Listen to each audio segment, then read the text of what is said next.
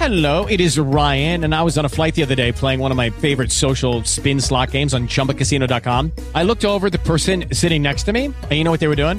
They were also playing Chumba Casino. Coincidence? I think not. Everybody's loving having fun with it. Chumba Casino is home to hundreds of casino style games that you can play for free anytime, anywhere, even at 30,000 feet. So sign up now at chumbacasino.com to claim your free welcome bonus. That's chumbacasino.com and live the Chumba life. No purchase necessary. VGW Group. Void were prohibited by law. See terms and conditions. 18 plus. Okay, round two. Name something that's not boring. A laundry? Ooh, a book club. Computer solitaire, huh? Ah, sorry, we were looking for Chumba Casino.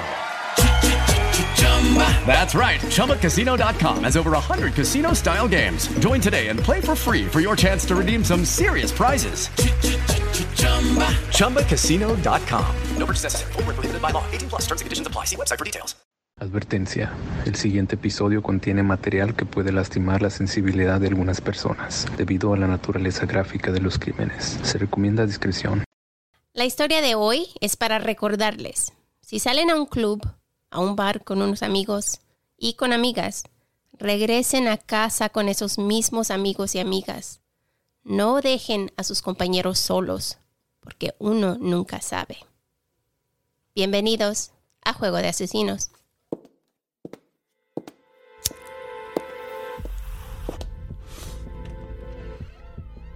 No, no, no, no, don't do it.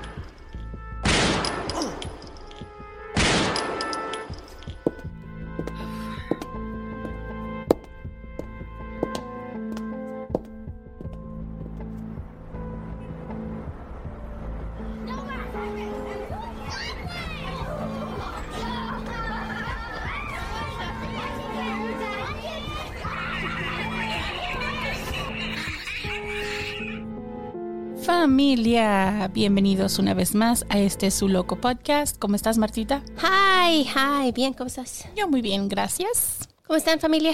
Ya siento como que pasó mucho tiempo sin hacer esto. I know. Ya van varios días.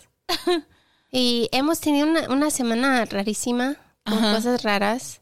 Y este, nos dejaron así como, huh, I know. things that make you go, huh. Qué semana tan más rara. Oh, yeah. Pero igual, estamos ya de regreso. El único hype que te puedo dar es que el fin de semana, tanto sábado como domingo, me la pasé encerrada en mi casa sin hacer absolutamente nada. Oh, que su... Fue el highlight de mi semana.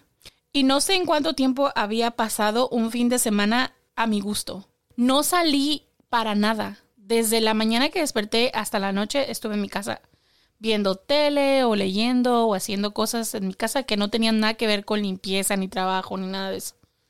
Entonces fue como, como recargar pilas. Yo creo que sí, porque yo también hice lo mismo, me la pasé haciendo nada, realmente. Y fuimos a ver a, a Thor. ¿Qué te diré? ¿No? ¿No te Es- gustó? Está graciosa.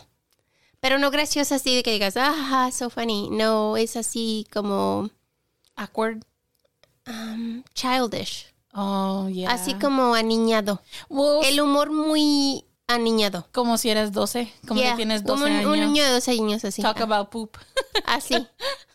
O sea, no, no estuvo mal que digas mal, pero no fue como las otras. Te hizo como me. Yeah, me. Así como, uh, pudiera haber esperado que saliera el- del cine porque pagué 50 dólares por ir a ver esta película. Holy shit. ¿Qué te dijo? Oh my God. No sé cuánto cuestan los boletos de cine donde ustedes vivan. Déjenos saber porque yo estoy así de que quiero saber. Porque aquí nos cuestan unos, 13. no, 16 dólares. Oh, wow. Ya. Ya subió de precio porque yo la última vez que fui al cine. Pero ahí te va. Yo uso la clásica de los martes. Cuando nosotros vamos al cine, vamos los martes porque cobran 5 dólares. Entonces. Uno no tiene tiempo el martes. Vamos a hablar de eso no, primero no. que nada. Yo, yo me programo, Marta. Cuando yo voy a ir al cine, yo hago la. O sea, compro mi boleto como un mes en advance. Ya no, O un par de semanas en advance. Cuando yo sé que un martes va a estar libre. ya no. Y ya. Ya. Porque, porque no me gusta pagar tanto dinero. No, es carísimo. Además que pagas unos 15 dólares palomitas y una soda. O sea, Hasta más. Yo ¿Quién ido- tiene dinero para ir al cine ahora? No lo sé. I know. Porque yo también, la- fíjate, la última vez que fuimos al cine, fuimos en un día que no era martes, fuimos en un día cualquiera porque era el estreno de una película. Y ahora no que me es re- realmente la única vez que voy al cine. Ajá, ahora no me recuerdo qué estreno era, porque tiene tiempo que no voy al cine. Y ahora que ya puedes tener todo en Oh, yeah. HBO Yeah. y todo esto es como que, ah, whatever. Pero el último estreno al que fuimos, gastamos como 80 dólares. En el cine. Yeah. Y, y nomás éramos nosotros tres. O sea, en las entradas, unas palomitas grandes y dos sodas, Yep. se fue. Se fue. Ya. ¿Y sabes que no te dan refills de las palomitas ya? Yeah. ¿Eso? ¿Eso? Not that I ever finished them, but what? No, pero me las traigo a la casa. I know. Me encantan las palomitas del cine. Son riquísimas. Para los que no saben, ese es mi... ah, cualquier día, cualquier... Rompo cualquier dieta por palomitas del cine. Qué locura, eso no sabía. Yeah. Yo también me las llevaba a la Ah, casa. me encantan. Yeah. So, no more free refills. Bueno, nuestra rant del día. Vayan al cine y díganos cuánto cuesta. Ya, sí déjenos saber en los países donde ustedes viven. Por ejemplo, en México, que... cuánto cuesta la entrada al cine y- y, una, una salidita al cine, cuánto les cuesta. Ay, pero en México las, los que es las concession stands, las, las comidas, ay, son muchas mejor que aquí. Sí, Te dan tu chilito sí. y tu limoncito. Mm, Ujú. riquísimo. Aquí, aquí ni eso. Yo he escuchado que en México hasta tienen palomitas ahí con, con chips, like takis. Ya, es que te lo mezclan. Y Ya, Cheetos. ya. Y yo así de, aquí no hay eso, ¿por qué? Oh, please, come on.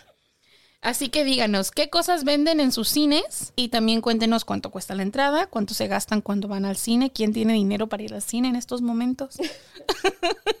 Porque aparentemente Marta y yo ya estamos más quebradas Wow. y ni al cine podemos llegar.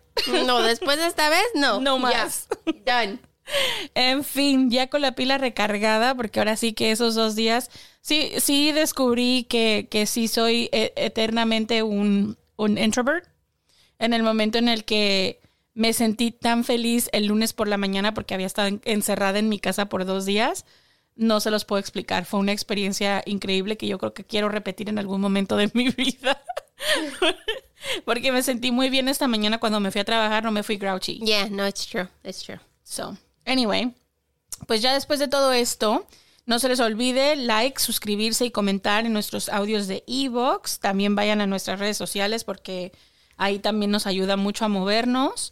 Am, si pueden invitar a un amigo, a una amiga, a su familiar, a su vecino, no le acepten comida. pero Al amigo de la esquina. Sí, sí, no le agarren comida ni guarden cajas, pero sí díganle que por favor se suscriba. Nos pueden encontrar arroba juego de asesinos guion bajo podcast. Tenemos a Facebook, Instagram, grupo de Telegram, tenemos grupo en Facebook. Ah, tenemos TikTok, por si quieren seguirnos, ah, pero no tenemos Twitter. No, porque Twitter es del diablo. Yeah, that. Y así que también no se les olvide que tenemos nuestra tienda de mercancía abierta todo el tiempo.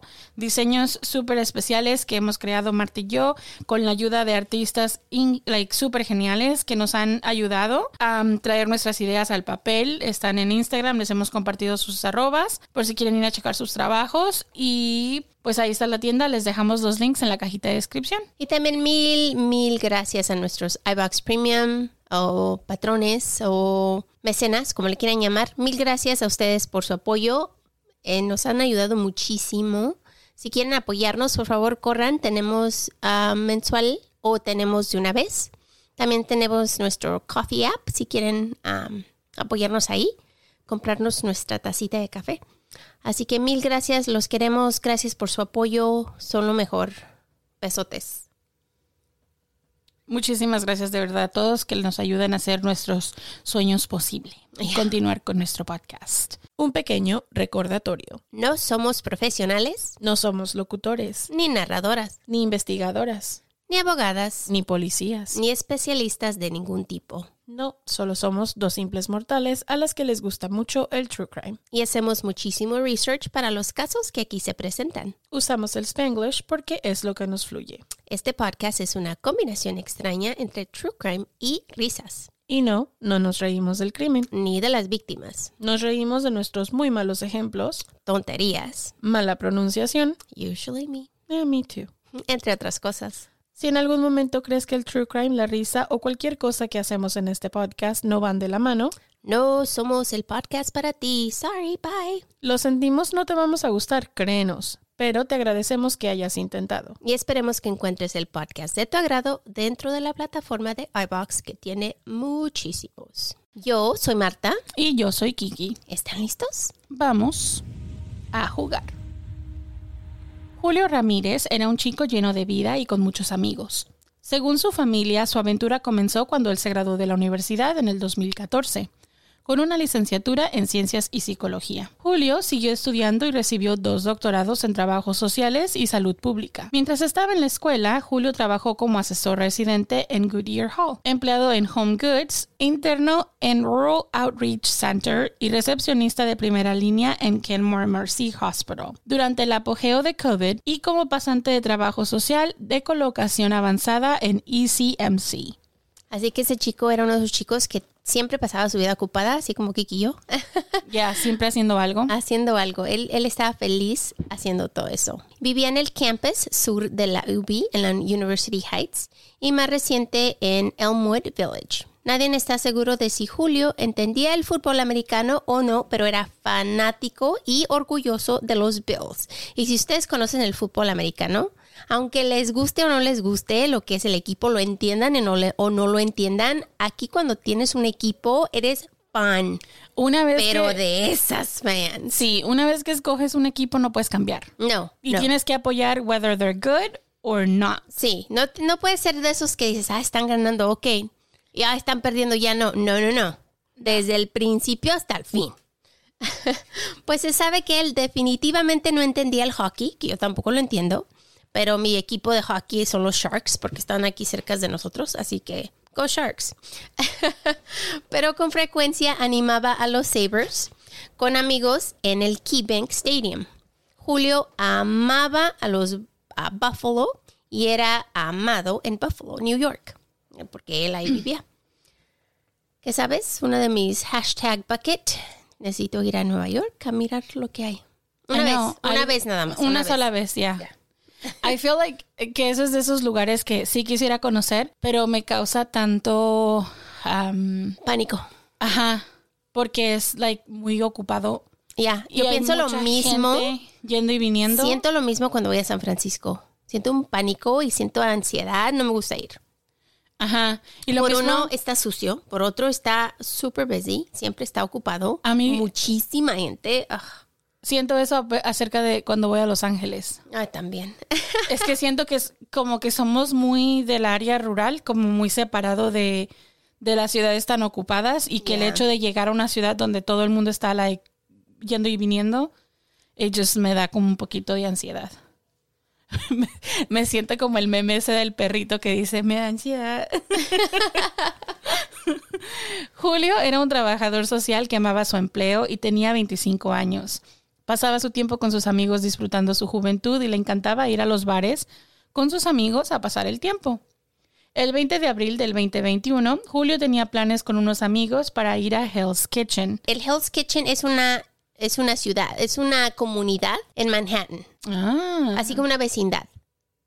oh, Y gotcha. hay un restaurante que se llama Hell's Kitchen, que Gordon Ramsay tiene, pero no son lo mismo. O sea, el Hell's Kitchen en, en, Nueva York o en en Manhattan. Nueva York, en Manhattan, es una comunidad, es una vecindad que se Ah. llama Hell's Kitchen. I didn't know that. That's Hay una new- que se llama Chelsea y una que se llama Hell's Kitchen, están de una cerquitas, son casi el mismo. Para que veas, yo eso no lo sabía. Ya. Pues la vecindad está cerca de Times Square.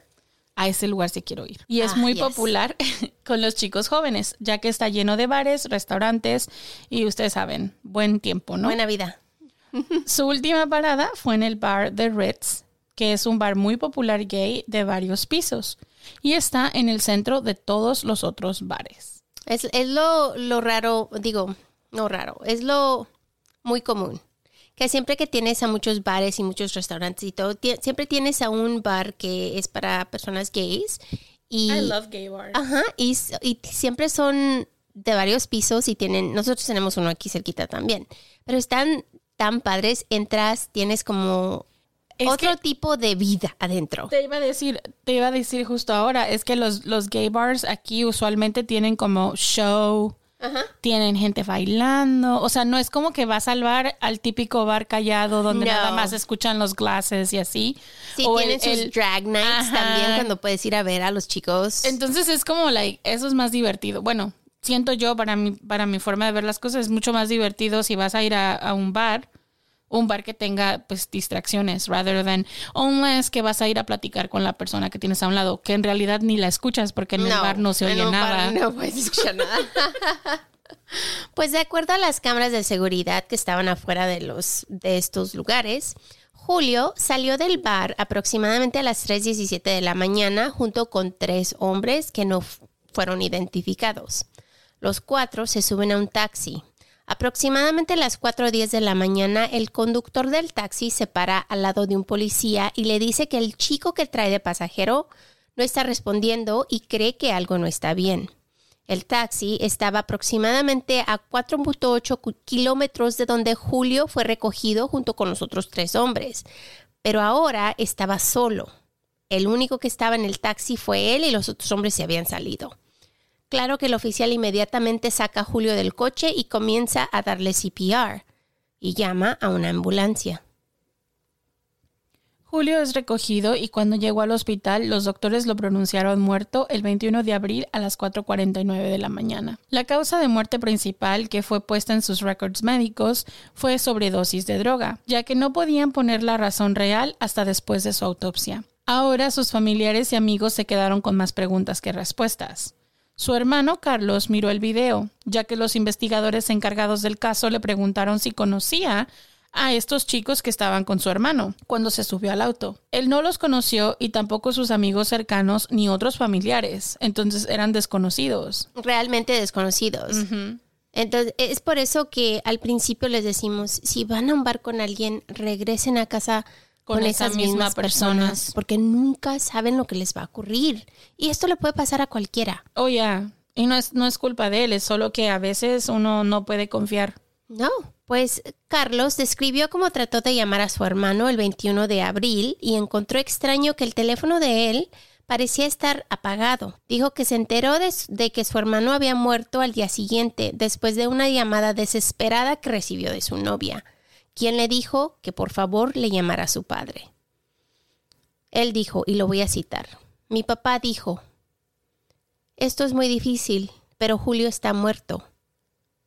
Y mi padre simplemente comenzó a llorar, recordó Carlos. Simplemente lo perdí. Vaya, no podía creerlo todavía. Ese fue simplemente el peor día de mi vida, dijo Carlos.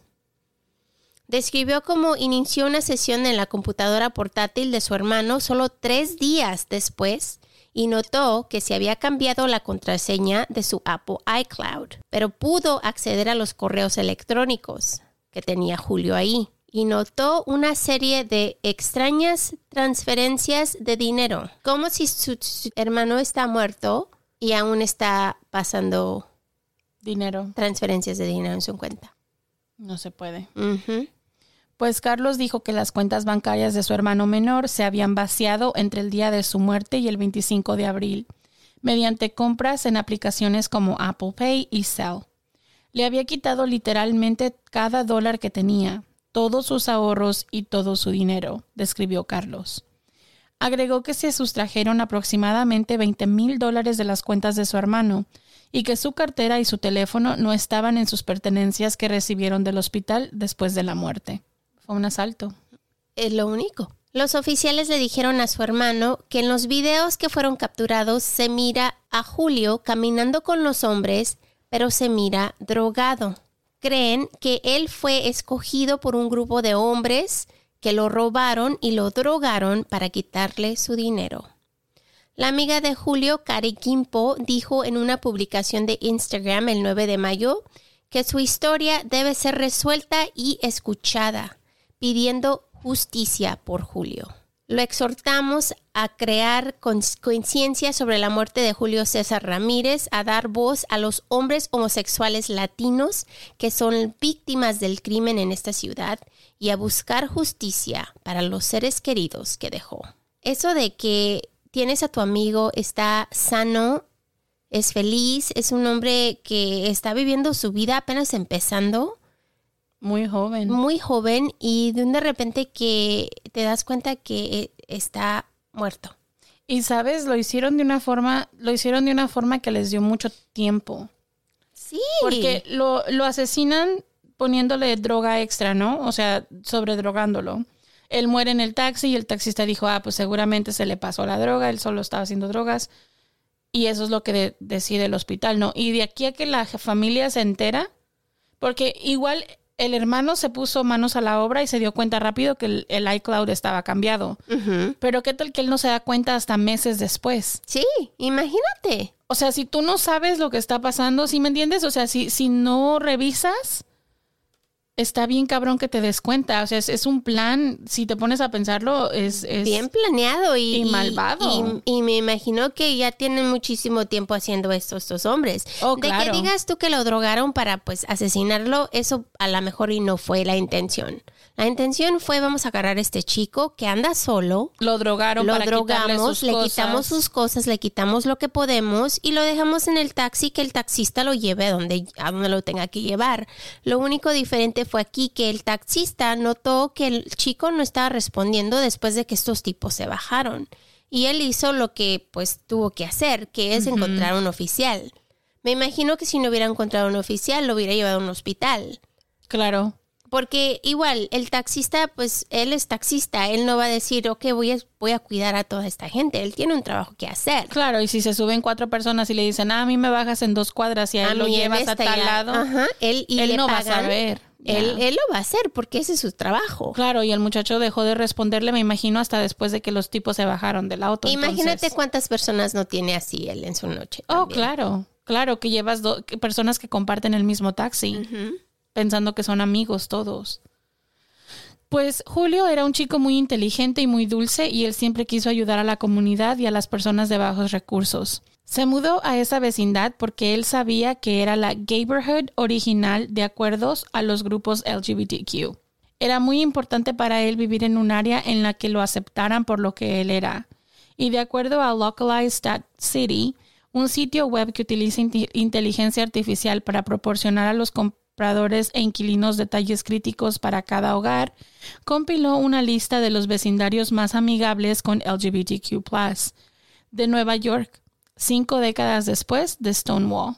Que yo creo que eso es muy bueno, porque hay, hay veces que las personas no saben a dónde llegan o a qué neighborhoods van a llegar. Right. Y, Y, hay, si- y hay neighborhoods que son que no son ya que no son muy amigables entonces está bien lo veo como algo que es es un buen resource Sí, para la comunidad es un gran resource. Y yo no sabía que exist- existía eso hasta esta historia, pero digo yo, qué bueno que tienen eso, porque hay miles de personas que están en, en, en los en el mismo lugar que este chico, que están buscando un lugar donde van a ser aceptados. Entonces, si tienes esos resources, úsalos, qué bueno, ¿no?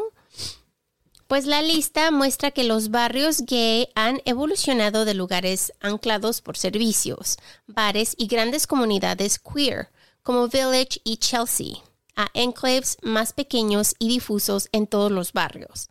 Aunque estos servicios y bares están menos concentrados, la existencia de, barrio- de barrios gay más nuevo demuestra la necesidad continua de refugios seguros en la comunidad de LGBTQ sitios para organizarse y resistir el status quo, ¿no? Y lugares para social- socializar y amar libremente. Chelsea y Hell's Kitchen tienen eh, la mayor concentración de servicios y recursos LGBTQ, organizaciones de salud, bares y clubs de la ciudad de Nueva York y quizás del mundo. Los datos de la Cámara Nacional de Comercio de Gays y Lesbianas también muestran que el grupo es más grande de empresas propiedad de LGBTQ en la ciudad se encuentra ahí. Entonces, no solo hay bares, hay lugares donde puedes convivir, pero también empresas, trabajos. para trabajar O sea, que son tienes toda una comunidad que está supporting aceptando y apoyando apoyando y Es- deja vivir libremente. O sea, para mí esto es lo máximo. Es un buen Yo no resource. sabía que había estas cosas. No, yo tampoco. No tenía ni idea. Pero qué bueno que existe, porque de esa forma les das como un tipo santuario, ¿no? Sí, o un área, un o un área, un área donde por lo menos se van a sentir cómodos trabajando, existiendo. Porque el salir del closet y salir a una comunidad que tú llamas, entre comillas, normal, heterosexual, como decimos, ¿no? Es muy difícil. Para nosotros que vivimos en, en el mundo, que somos eh, heterosexuales, e- es para nosotros en nuestra vida. Pero para alguien que salió del closet, que necesita una comunidad que lo acepte como es, que puedan salir, que puedan tener amigos, que puedan tener una comunidad, es muy importante para ellos encontrar un lugar así. Entonces, que hay estos lugares es lo es máximo. buenísimo. Right. Entonces, gracias LGBTQ porque igual no sabía. I know que hicieron sus, sus pequeños um, agrupaciones y me imagino que este tipo de, de, de resources hay en otros lugares. Oh, yeah. Solamente que como no los conocemos, no hay forma de, you know, explicar, pero me imagino que cada ciudad debe tener Oh, uno. no, cada ciudad los tiene, seguro. Y si van a la, a la página de LGBTQ, ahí pueden encontrar muchas cosas. Depende de dónde vives. Tienen muchos, muchos recursos. Tienen hasta counseling. Y si, si tú quieres ir a- de grupo o, o especiales para tú personalmente, tienen todo. Así Eso que es mucha ayuda. es muchísima ayuda. Quienes lo amaban están tratando de llamar la atención sobre su historia en un esfuerzo por obligar a la policía y a la oficina del médico forense a observar más de cerca su muerte, dijo NBC. Un amigo ha iniciado un esfuerzo de Instagram titulado Justicia para Julio, que incluye todas las historias e información sobre la extraña muerte de Ramírez, con la esperanza de que alguien recuerde algo esa fatídica noche en que murió. Mientras tanto, sus familiares y amigos aún esperan justicia y esperan que la historia de Julio ayude a muchos chicos, viviendo ahí a tener más cuidado cuando salgan a divertirse y que se cuiden unos a los otros.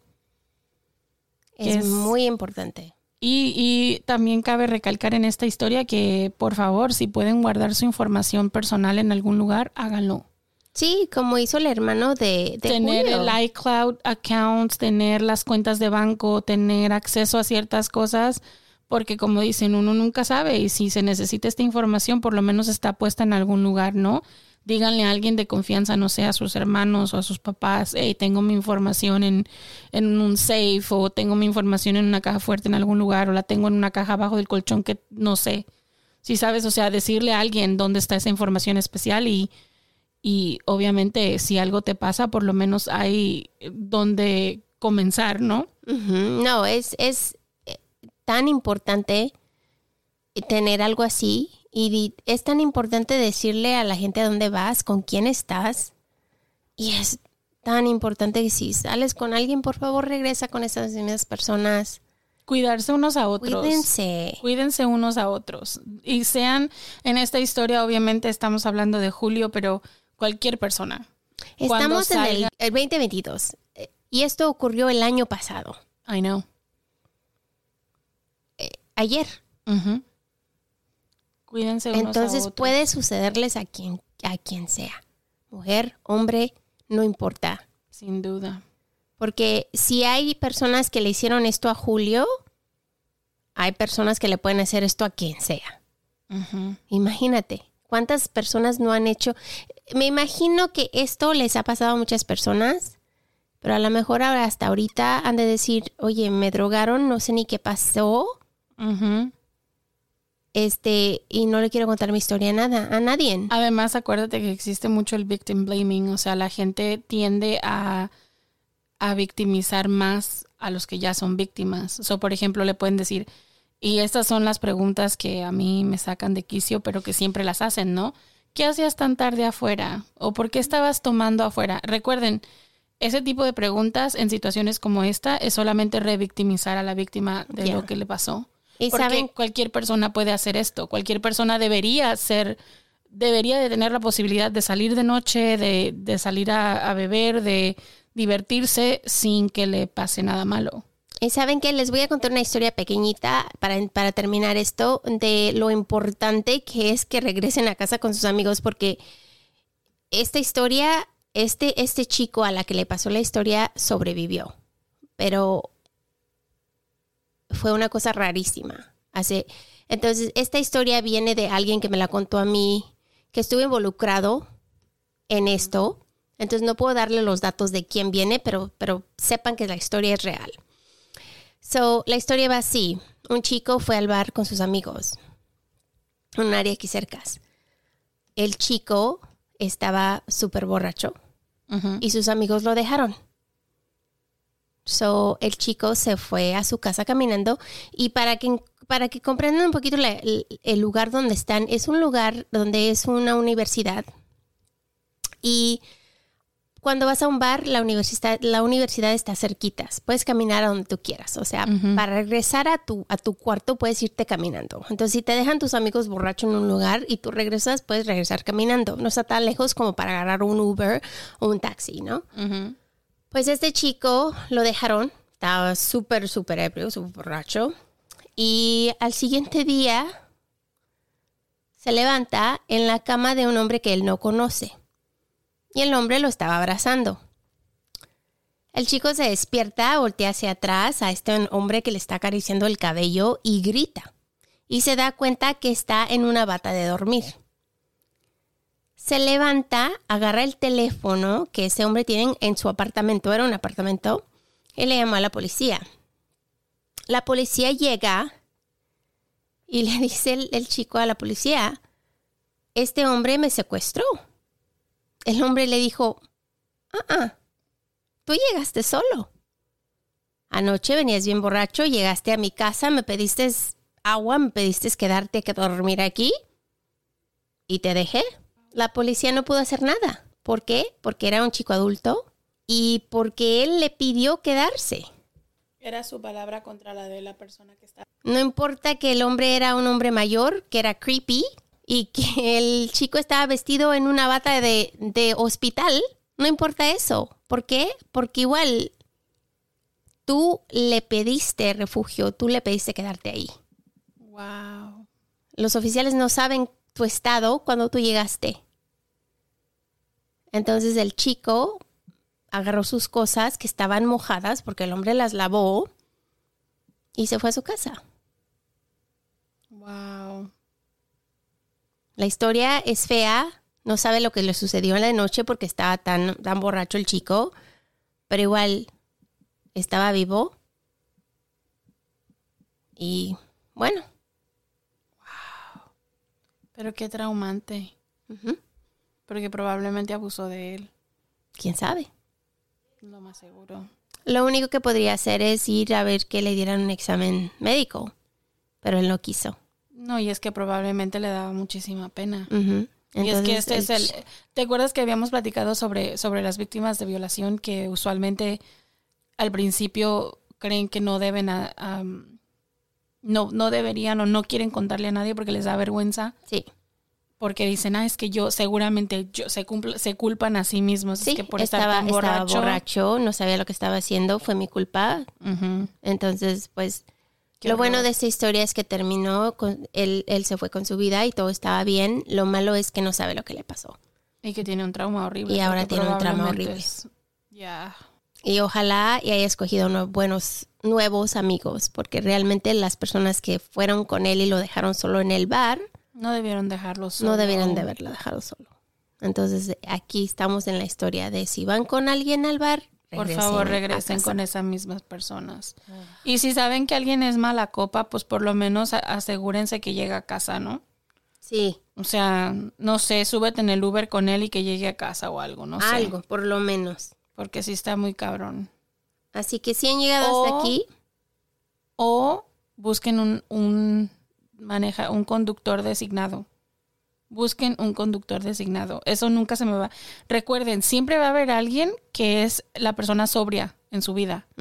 O- ni siquiera tiene que ser una persona que está saliendo de, de fiesta con ustedes. Le pueden decir a alguien que si te echa la mano a venir por ustedes cuando termine toda la fiesta.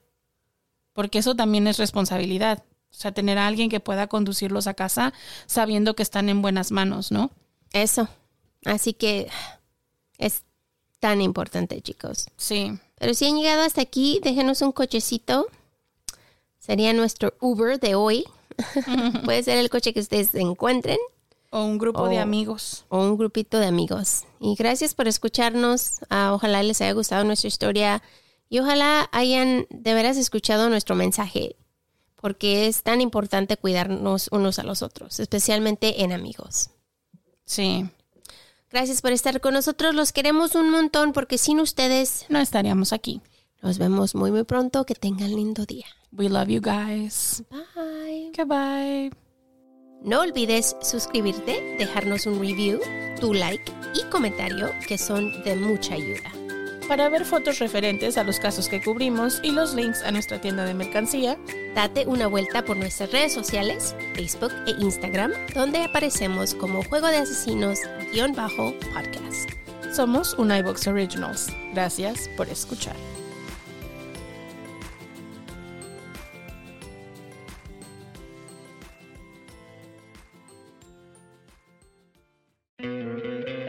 ¿No te encantaría tener 100 dólares extra en tu bolsillo?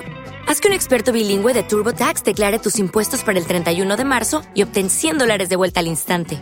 Porque no importa cuáles hayan sido tus logros del año pasado, TurboTax hace que cuenten. Obtén 100 dólares de vuelta y tus impuestos con 100% de precisión. Solo con Intuit TurboTax. Debes declarar para el 31 de marzo. Crédito solo aplicable al costo de la presentación federal con TurboTax Full Service. Oferta sujeta a cambios o cancelación en cualquier momento. Hola, buenos días, mi pana. Buenos días, bienvenido a Sherwin Williams. ¡Ey! ¿Qué onda, compadre? ¿Qué onda? Ya tengo lista la pintura que ordenaste en el ProPlus app. Con más de 6.000 representantes en nuestras tiendas listos para atenderte en tu idioma y beneficios para contratistas que encontrarás en aliadopro.com. En Sherwin Williams somos el aliado del PRO.